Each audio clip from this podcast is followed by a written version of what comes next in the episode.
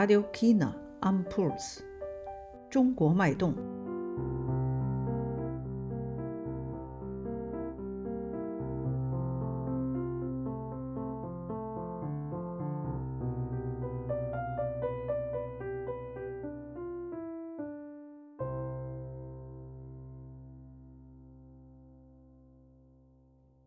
各位听众，大家好，欢迎收听我们最新一期《中国脉动》节目，我是孙俪。在我们今天的节目中，我们将请您继续收听维也纳大学孔子学院院长、汉学家李夏德教授的《中国古典文学授课》的第二部分。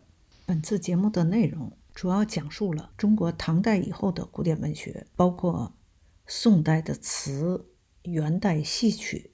和明清小说等有代表性的文学形式的起源、发展和变化。李夏德教授在讲授中会将提到的著作名称也举出中文原文的书名。同时，我们在第二部分开始之前，会先把上次的重点重复一下。李夏德教授对三首唐诗用中文的朗读以及。德文的翻译，其他部分则全部用德文讲述。欢迎大家继续收听。Wir hören heute die Geschichte der chinesischen Literatur Teil 2. Die Entwicklung der Literatur in Dynastien Song, Yuan, Ming bis zur letzten Dynastie Qing-Zeit. Vom Sinologieprofessor Richard Trapel, Direktor des Konfuzius-Instituts an der Universität Wien. Bevor wir anfangen, zuerst einen kurzen Rückblick vom Teil 1. Seien Sie dabei. 您正在收听的是《中国脉动》，Radio China and Pulse。Die Geschichte der chinesischen Literatur von den Anfängen bis zur Gegenwart. Das würde natürlich eine Vorlesung bedingen, die über viele Jahre ginge und von früh bis spät dauern würde und eine Bibliothek ähm, benötigen, äh, die ganze Wände füllen würde. Hier geht es jetzt um eine kurze Einführung. Wenn wir uns also mit den Anfängen der chinesischen Literatur beschäftigen, so stellt sich schon die Frage, was ist Literatur und in welchem Kontext entstand Literatur im alten China. Im frühen, vorhandzeitlichen chinesischen Schrifttum, also vor über 2000 Jahren, rekrutierten sich die Klassiker, die Qing, hauptsächlich aus philosophischen Werken. Und lediglich das Buch der Lieder, das Shizing, stellt eine Sammlung von Liedern bzw. Gedichten dar. In dieser traditionellen Einteilung in China spricht man von den vier Büchern und fünf Klassikern. Shu Wu Jing. Die vier Bücher sind die Gespräche des Konfuzius, Lun Yu, Mencius, Mengzi, die große Lehre, Da Xue, die Lehre von der Mitte, Zhong Yung und die fünf Klassiker, Wu Jing, sind Shu Jing, das Buch der Lieder, Shu Jing, das Buch der Urkunden, Li Zi, das Buch der Riten, Chunqiu, Frühlings- und Herbstannalen und I Ching, das Buch der Wandlungen. Ein zentraler Begriff in der chinesischen Philosophie, um nicht zu sagen der zentralste vielleicht, ist das Tao. Was ist das Tao? Es ist vielleicht das, das man nicht definieren kann. Eine un definierbare Entität, die sich der rationalen, kognitiven Erschließung verwehrt. Zumindest in der frühen chinesischen Philosophie. Aber man hat immer schon, also jetzt über die Jahrtausende, dieses Konzept, dieses Tao in Verbindung gesetzt zu Wen. Wen ist der Begriff für Kunst, Literatur, Kultur, also heute Wenxue oder Wenhua, Kultur indem man sagte, Wen Yi Zai Dao. Die Literatur transportiert das Dao. Also wir haben einerseits ein philosophisches Konzept und vielleicht kann man irgendwie sagen, das ist das ähm, epistemologische Konzept, das sich eben äh, der rationalen Erschließung widersetzt und andererseits etwas ganz Konkretes, ästhetische, literarische Texte. Und wie ist diese Inbezugsetzung? Nun, Literatur sollte immer Ethik und Ästhetik verbinden in der chinesischen Tradition und das hat sicher auch noch Nachwirkungen bis in die Gegenwart herauf.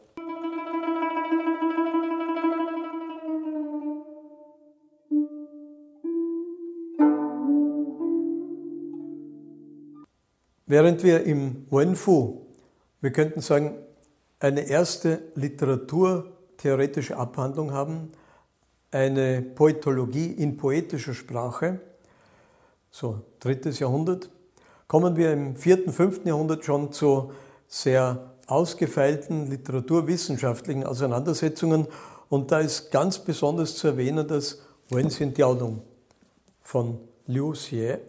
Was heißt das? Wen kennen wir schon, Literatur, Sinn, das Herz, die Gesinnung, die Essenz. Diao Lung, Lung ist der Drache und Diao heißt Schnitzen, das Schnitzen von, Drach, von Drachen. Also die Essenz von Literatur und die Umsetzung in der Kunstfertigkeit, im literarischen Schaffensprozess. Und in diesem Buch, hier eine deutsche Übersetzung, sind über zwei Dutzend Literaturgattungen systematisch dargestellt. Jetzt kann man fragen, naja, wir kennen Epik, Lyrik, Dramatik und dann Unterkategorien. Wie gibt es das, dass in China im 5. nachchristlichen Jahrhundert schon über zwei Dutzend Literaturgattungen existiert haben? Ja, wie definiert man Genre oder Textsorte? Na, schauen wir uns da beim Inhaltsverzeichnis ein bisschen etwas an. Da gibt es zum Beispiel Oden, Opfergebete, Eid, Inschrift, Ermahnung, Elegie, Grabinschrift, Klagelied, vermischte Schriftstücke, Humor, rätselhafte Sprache, spekulative Schriftstücke, Edikt, Anklagemanifest und so weiter.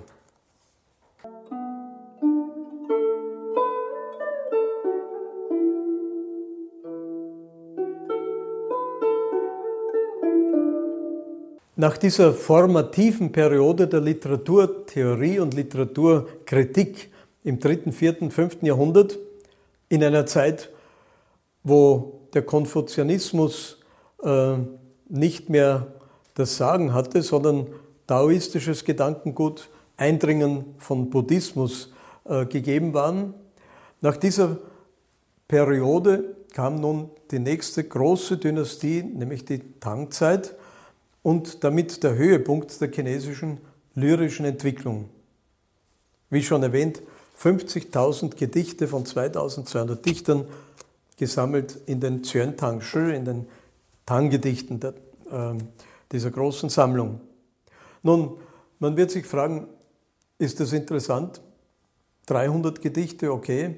1000, 50.000, ist das nicht alles sehr äh, wiederholend? Gibt es da überhaupt noch was Kreatives drinnen? Dürfen wir nicht vergessen, immerhin 300 Jahre währte diese Tankzeit und die Struktur dieser Gedichte der Tankzeit war ziemlich vorgegeben, nämlich eine Verszeile von fünf oder von sieben Silben. Und da gibt es das Kurzgedicht mit vier Versen, das Regelgedicht mit 2 mal 4, also acht Verszeilen, oder das Langgedicht mit beliebig vielen äh, Verszeilen. Aber das, was oft ein Gedicht in eigentlich allen Kulturen ausmacht, also Reim und Rhythmus, eine bestimmte Struktur, das macht ja natürlich auch die Tang-Lyrik aus, aber zusätzlich, da Chinesisch eine Tonsprache ist, spielt auch die Tonalität eine Rolle. Man unterschied ebene Töne von schiefen Tönen und die Abfolge von diesen ebenen und schiefen Tönen war auch reglementiert. Also ein Dichter musste viel beherrschen, ähm, um äh, diesen Regeln zu entsprechen und die äh, Genres äh, oder die Metaphern oder überhaupt die Inhalte, die gingen teils von der Naturbetrachtung aus, also zum Beispiel Frühling und Herbst oder Mond, wie auch immer, solche Stimmungen, aber natürlich auch Liebeslyrik. Also wir kennen natürlich jetzt schon die Tradition vom Buch der Lieder und auch die spätere Tradition. Ähm, auf dem baute die Tangzeit auf. Aber unter diesen Tausenden von Texten und Dichtern ragen natürlich einige Dichterfürsten ganz besonders hervor. Und da ist natürlich zu erwähnen Li Bai oder Li Taibo als vielleicht der berühmteste Dichter nicht nur der Tangzeit, sondern Chinas überhaupt. Und jedes Kind in China kennt dieses folgende Gedicht, nämlich Nachtgedanken von Li Taibo, das ich zunächst auf Chinesisch zitieren möchte und dann zu der Übersetzungsproblematik zu sprechen komme. Yesi Nachtgedanken. 床前明月光，疑是地上霜。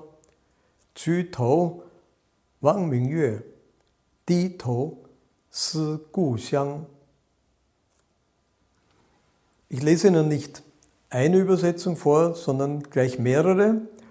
Und damit sehen wir schon, es gibt nicht die richtige oder die falsche Übersetzung, sondern mehr richtig, mehr falsch, die gute oder die schlechte, sondern bessere oder schlechtere. Zum Beispiel die Übersetzung von Otto Hauser in stiller Nacht. Vor meinem Bette heller Mondenglanz, als überdeckte Reif den Boden ganz, das Haupt erhebe ich, seh zum hellen Mond, senk es und denke meines Heimatlands. Also vom Inhalt sehr leicht nachvollziehbar. Chuang Tien vor meinem Bett, Ming Yue Guang, heller Mondenschein. Yi Shi, ich überlege, ich reflektiere, die Shang Shuang könnte vielleicht hier reif am Boden sein. Also von dieser ganz konkreten Situation des Dichters ausgehend kommt jetzt der nächste Schritt, Zü Tao Wang Mingyue. Das Haupt erhebe ich, seht zum hellen Mond. Di To Si Gu Xiang, aber ich senke das Haupt und denke Gu Xiang an meine alte Heimat. Also damit ist nicht nur die Stimmung ausgedrückt, sondern eben diese Reflexion und äh, auch eine Melancholie. Eine zweite Übersetzung von Alfred Forke, Mondschein. Vor meinem Bett liegt ein Mondscheinstreif, als wäre der Boden bedeckt mit Reif. Ich schaue zum Mond, der vom Berge blinkt, und denk der Heimat, das Haupt mir singt.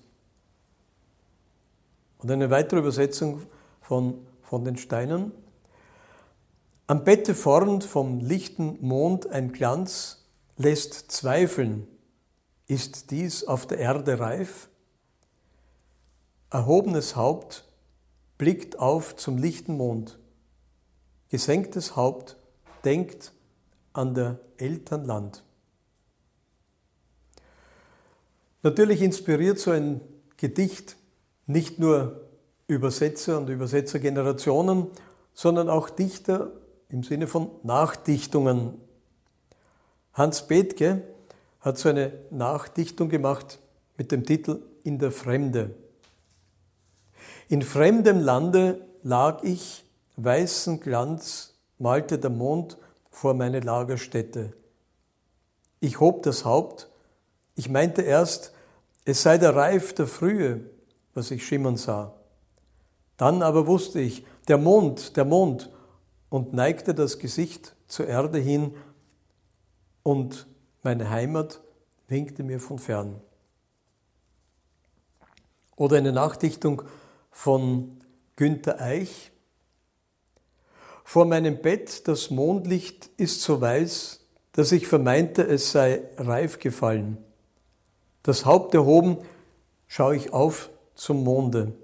Das Haupt geneigt, denke ich des Heimatdorfs.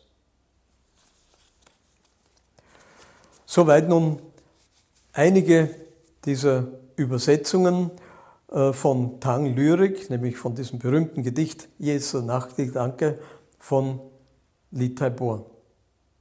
Ich möchte nun aus diesem Konvolut von zigtausend Tang-Gedichten zwei herausgreifen. Das Aufkeimen der Natur im Frühling einerseits und das Absterben in der Natur im Winter wunderschön darlegen. Das eine Gedicht von Meng Haoran heißt Frühlingsdämmerung. Chunmian Bu Jue Xiao, Chu Chu Wen Ti Niao, Ye Lai Feng Yu Sheng, Hua Luo Zhi Duo Shao. Also, es schildert den Prozess des Aufwachens des Dichters in der Früh und er weiß noch gar nicht, wo bin ich jetzt? Aha, Moment, da waren Vögel, die haben gezwitschert und jetzt wacht er auf und sieht draußen die Bäume. Hat gestern am Abend, da war noch alles in Blüte, aber er erinnert sich, in der Nacht kam ein Gewitter und der Sturm. Ja, vielleicht hat der Sturm alle Blüten zerstört.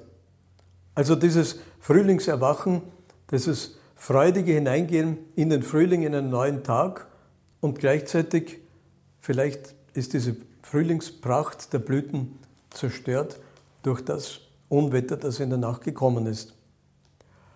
Und ein Gedicht, das dieses Absterben der Natur in einer Winterlandschaft zum Ausdruck bringt, nämlich von Liu Zhongyuan, könnte man übersetzen als Schneefluss.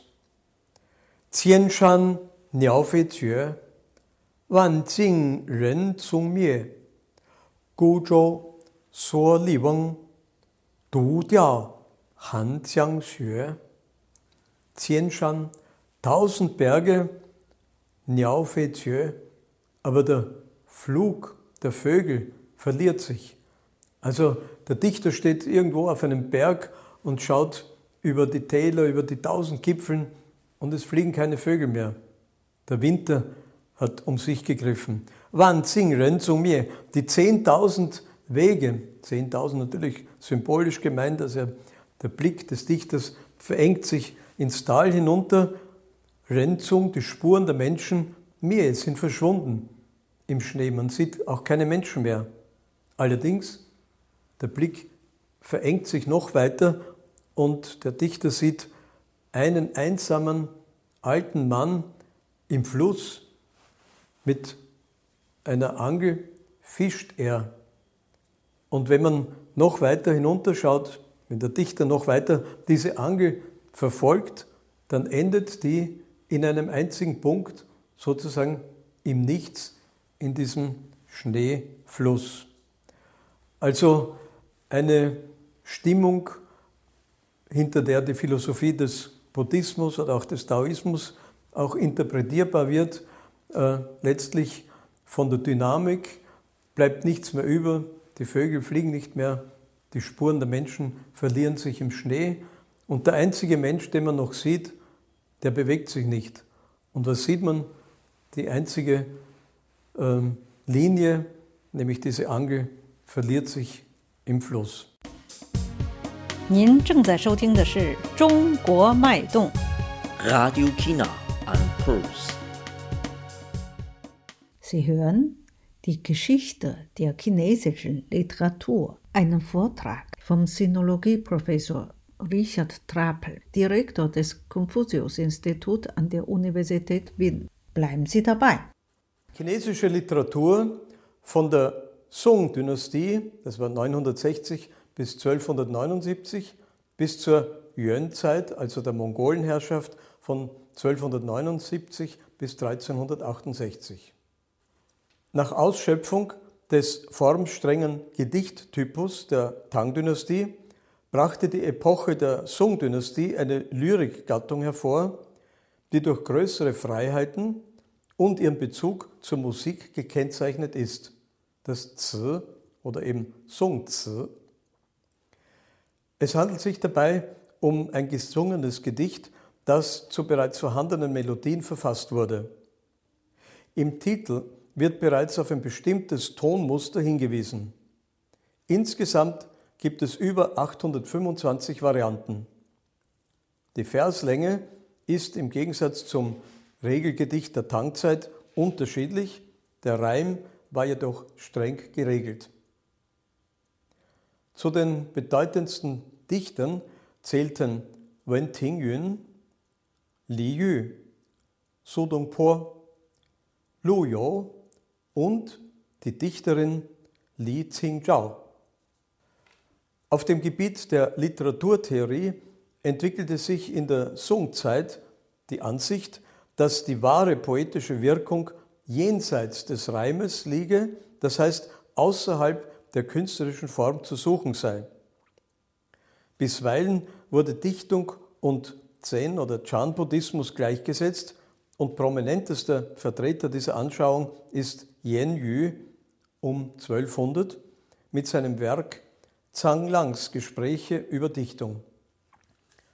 In der Songzeit existierten aber auch andere literarische Gattungen, wie zum Beispiel das Bianwen oder auch das Pianwen.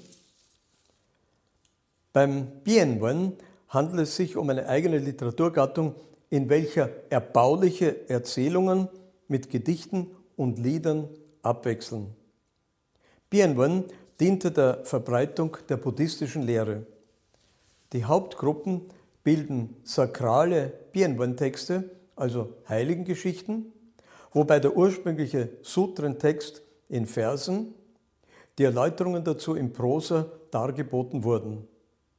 Daneben gibt es noch profane Bianwen-Texte, alte Volkssagen, welche nachhaltigen Einfluss auf die weltliche und religiöse Erzählliteratur und Erzählkunst späterer Epochen ausübten. Nicht zu verwechseln mit diesen Bianwen-Texten ist die Literaturgattung Pianwen oder Piantiwen. Und dabei handelt es sich um rhythmische Prosadichtung, gekennzeichnet durch parallele und antithetische Anordnung von Wort- und Satzpaaren. Das Pianwen begann sich während der Han-Zeit aus dem Fu herauszuentwickeln.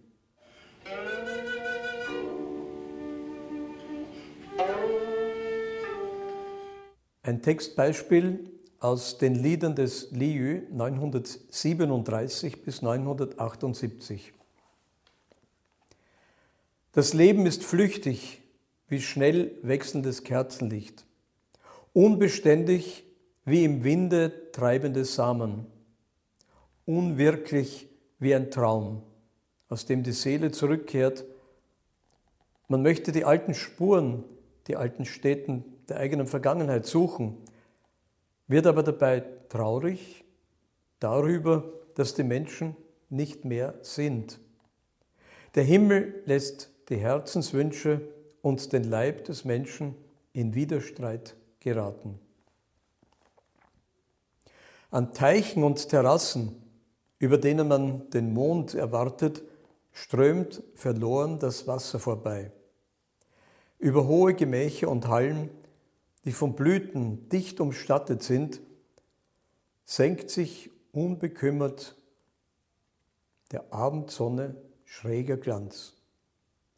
Man bedauere nicht, die Terrassen und die hohen Hallen zu besteigen und die Schönheit der Natur zu genießen, auch wenn der Tau der langen Nacht die Gewänder netzt.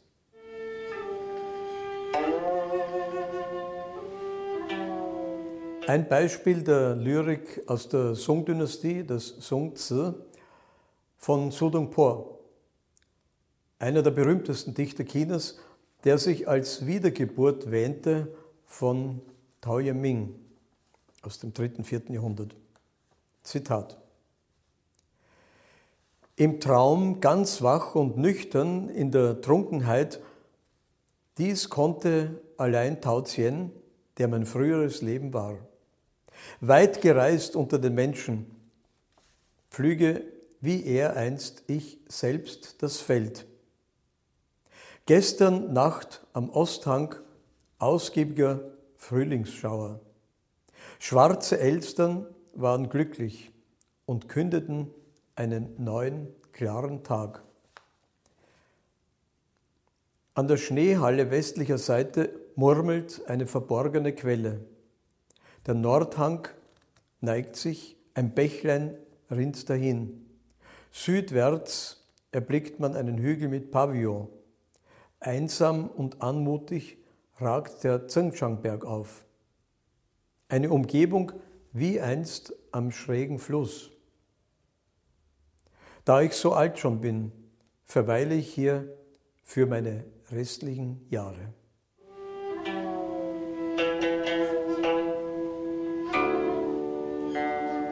Unter den Zehntausenden von Dichtern in der chinesischen Tradition ragt eine Dichterin ganz besonders hervor, Li Qingzhao aus der Song-Dynastie. Sie hat ihren Mann verloren und viele ihrer Gedichte künden von ihrem Schmerz. Ich suche und suche im Haus herum, nur Einsamkeit ist's, was ich find. So trüb, so trostlos, traurig, stumm, rings um mich alle Dinge sind.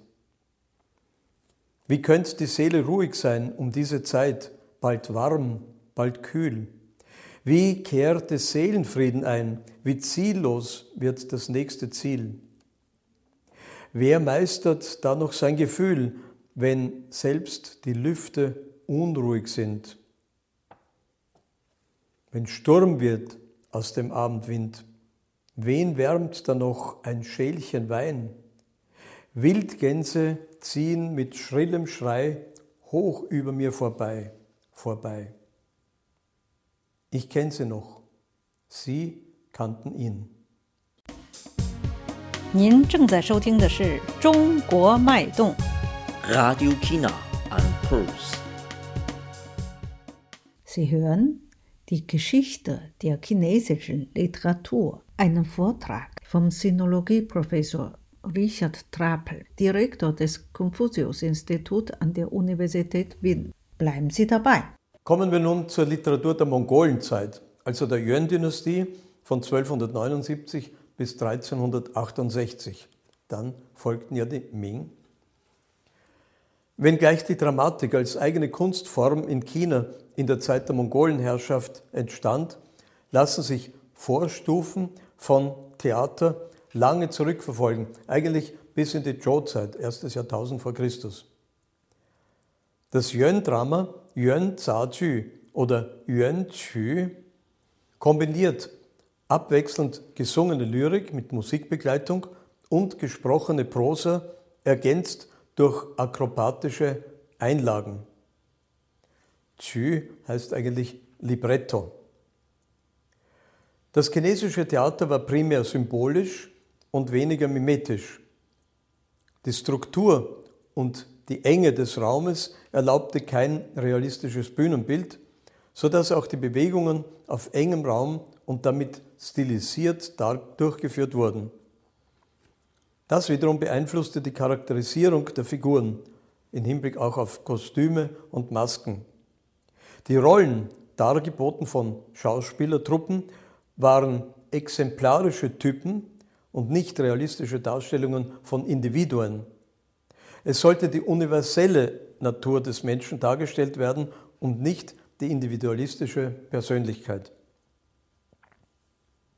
Aus dieser Yuan-Zeit sind in der berühmten Sammlung Yuan Yuan 162 Stücke überliefert, erschienen 1615. Und weitere 62 Stücke erschienen dann erst 1959 in gedruckter Form. Stephen West nennt für die chinesischen Dramen vier Charakteristika, zwei literatursoziologische Vorbedingungen und drei zeitliche Phasen bzw. räumliche Traditionen. Kommen wir zunächst einmal zu den vier Charakteristika. Es handelt sich um Musikdramen. Sie können in Teilen zur Aufführung gelangen. Ihr wesentliches literarisches Ausdrucksmittel ist die Lyrik und alle Dramen basieren auf Rollentypen.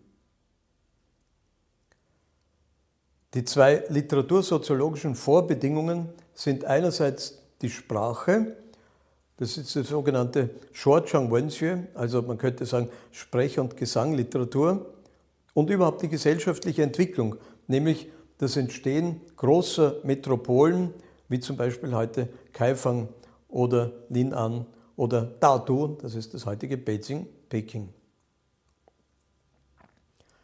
Die drei zeitlichen Phasen bzw. räumlichen Traditionen sind 13. bis 15. Jahrhundert die nördliche Tradition Zaju oder auch Beiju. Vom 14. bis 17. Jahrhundert die südliche Tradition Nanxi oder Kunqu und vom 17. bis 20. Jahrhundert Peking Oper, sehr bekannt, Jingju.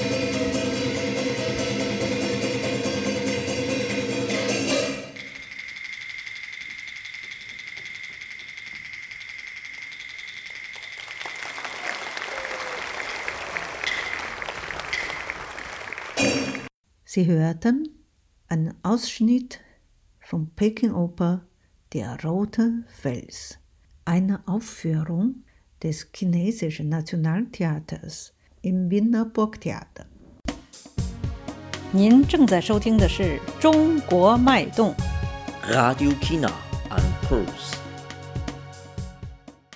Sie hören die Geschichte der chinesischen Literatur, einen Vortrag vom Sinologieprofessor Richard Trapel, Direktor des Konfuzius-Instituts an der Universität Wien. Bleiben Sie dabei.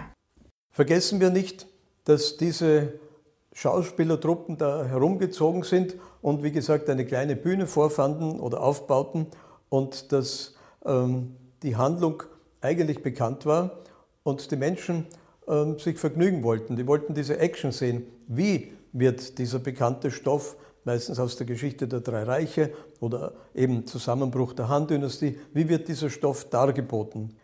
Und welche Schauspieler, Qualitäten treten hervor? Und wie schon gesagt, Akrobatik war da wichtig, Gesang und natürlich auch die Farb- und Gesichtsmasken. Die Farbsymbolik, wie zum Beispiel Schwarz für Loyalität und Rechtschaffenheit, Weiß für Treulosigkeit, Blau für Arroganz und Tyrannei und Grün für Gewalttätigkeit. Aber wir wissen, wenn wir uns an die Peking-Oper erinnern, dass das Gesicht sehr bunt war. Also nicht in einer Farbe, sondern sehr schön, kunstvoll bemalt und ausgestaltet. Was die Melodien, die sogenannten Tonarten auch betrifft, so gibt es da ganz verschiedene, die äh, eben überliefert sind. Und äh, die Aufführungspraxis bestand eben, wie schon gesagt, wie diese Stoffe dargeboten wurden. Es gab natürlich bekannte Autoren, aber es gibt auch interessante äh, Stoffe und Theaterstücke, Yuan-Dramen, wo wir den Verfasser nicht kennen.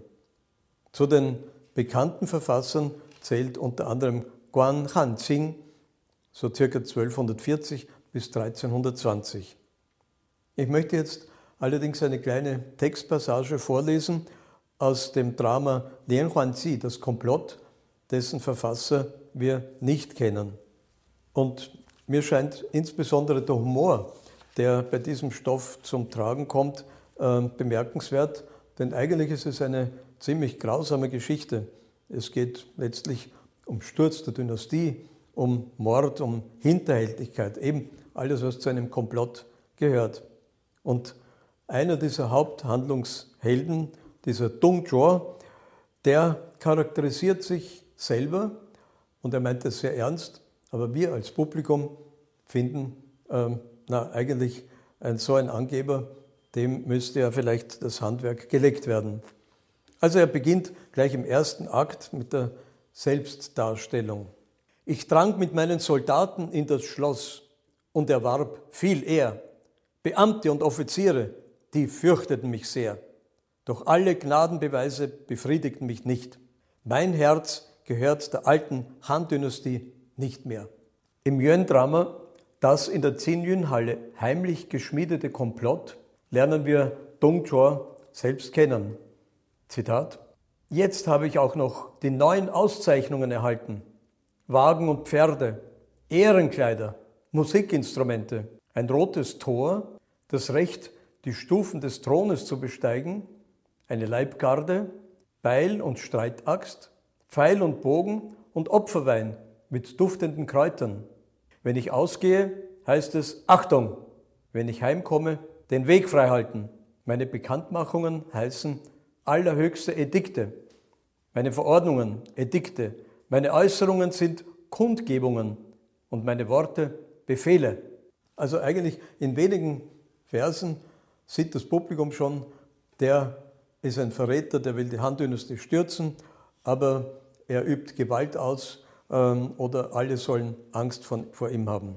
Und dann führt er auch aus, wie er mit dem persönlichen Namen heißt, äh, wo er herkommt, also ich stamme aus Lintau und so weiter, und ähm, welche Erfolge er hatte und so weiter und so weiter.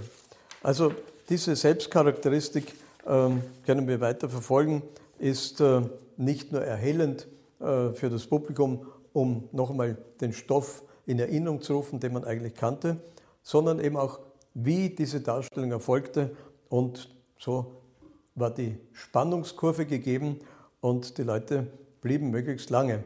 Aber es war immer eine Fluktuation, man kam und ging und wenn man noch ähm, im 20. Jahrhundert, sagen wir in den 1970er Jahren, äh, Peking, Peking Oper gesehen hat, ähm, da war das Publikum eigentlich auch fast so ein Kommen und Gehen und ähm, nicht unbedingt ruhig bei der Sache. Soweit jetzt ein ganz kleiner Überblick über das Drama der Yuan-Zeit und ähm, insgesamt, wenn wir die gesamte chinesische Geschichte betrachten, ähm, ist es eine der Phasen, wo eine Fremddynastie über den chinesischen Kulturkreis geherrscht hat und dann ab 1368 mit der Vertreibung oder dem Sturz der Mongolen kommt die letzte autochthon chinesische Dynastie, nämlich die Ming, von 1368 bis 1644 an die Macht. Denn 1644 werden sie wieder von einem nicht han-chinesischen Volk gestürzt, nämlich den Mandschuren, den Qing, mit der Qing-Dynastie 1644 bis 1911. 您正在收听的是《中国脉动》。 Radio China and Pulse. Kommen wir nun zu den Erzählungen und Romanen der Ming-Zeit und der Qing-Dynastie. Also Ming 1368 bis 1644 und Qing dann bis 1911. Ganz kurz der historisch-geistesgeschichtliche Hintergrund der Ming-Zeit. In der Ära Hongwu und Yongle, Yongle, der berühmte Kaiser von 1403 bis 1424, der die verbotene Stadt in Peking bauen hat lassen zum Beispiel. Da war eine Periode des wirtschaftlichen Wiederaufbaus und der Errichtung neuer Institutionen, der diplomatischen und militärischen Expansion in die Mongolei, nach Südostasien, in den Indischen Ozean und nach Zentralasien. Also nach der Mongolenzeit, nach, diesem, äh, nach dieser Fremdherrschaft, konsolidiert sich jetzt wieder das Han-Chinesentum mit der großen, strahlenden Ming-Dynastie. In der zweiten Hälfte des 15. Jahrhunderts und Anfang des 16. Jahrhunderts beginnt dann allmählich aber wieder eine Art Rückzug ähm, und Verteidigung. Und dann ab ca. 15 oder 20 könnte man von einer Renaissance sprechen. Also Ende des 16. Jahrhunderts Erstarrung der politischen Institutionen, Krisen des Handels und städtischen Handwerks, politische Krise, Aufstände und vor der Mitte des 17. Jahrhunderts erfolgte dann eben die Manchu-Invasion. Die Romanliteratur widerspiegelt im Besonderen den Sittenzustand dieser Epoche und erotische Stoffe waren hier ganz besonders beliebt. Große Sittengemälde, wie zum Beispiel beim Traum der Roten Kammer.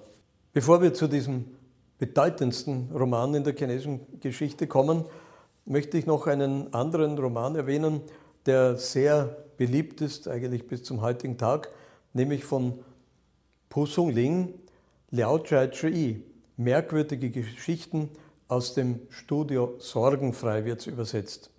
Dieser Pu Sung Ling lebte von 1640 bis 1715 und bereicherte die chinesische schriftsprachliche Novellistik wesentlich, indem er die Kürze der früheren sogenannten Chirguai-Geschichten mit der Kunst der Novellen der Tang-Dynastie kombinierte.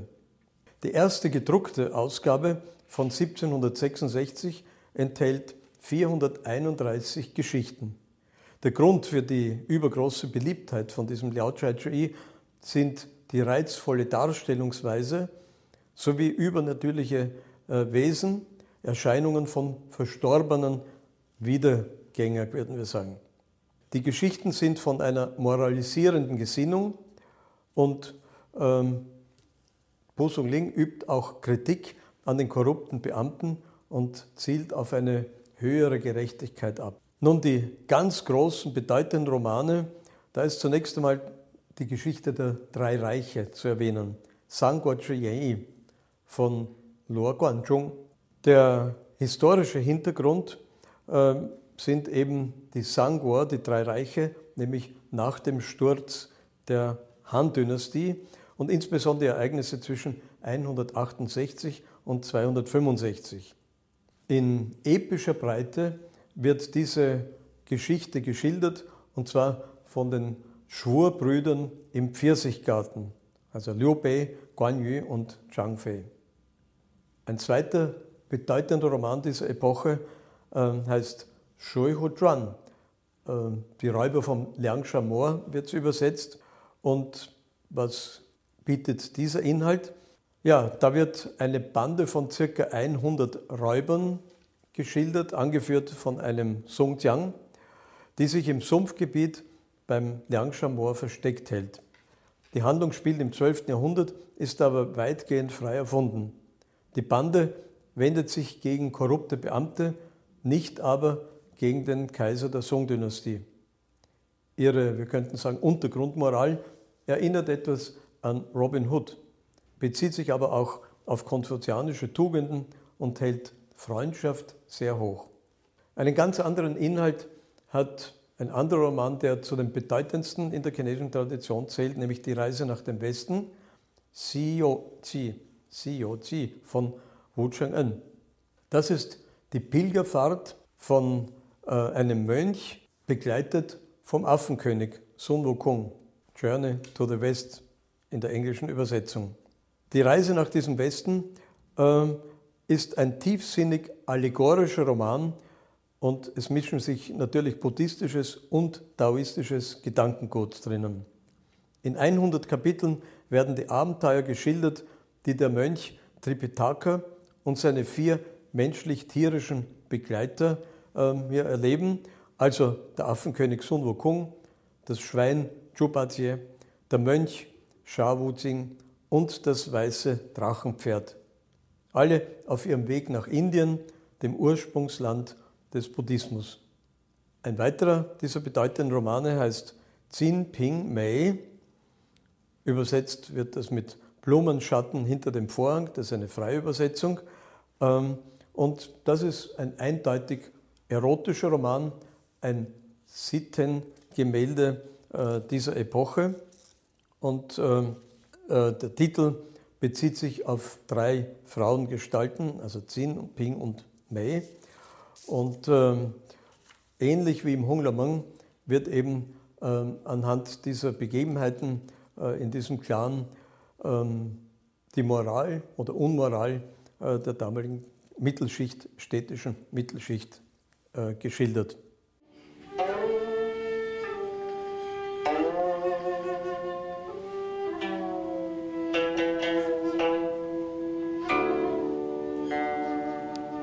Nun, der bedeutendste dieser Romane äh, der ausgehenden Ming- und anfänglichen Qing-Zeit, genau gesagt publiziert 1791, ist Hong Lameng, der Traum der Roten Kammer oder mit einem anderen Titel Shi Tou Zi von Zhao Xieqin.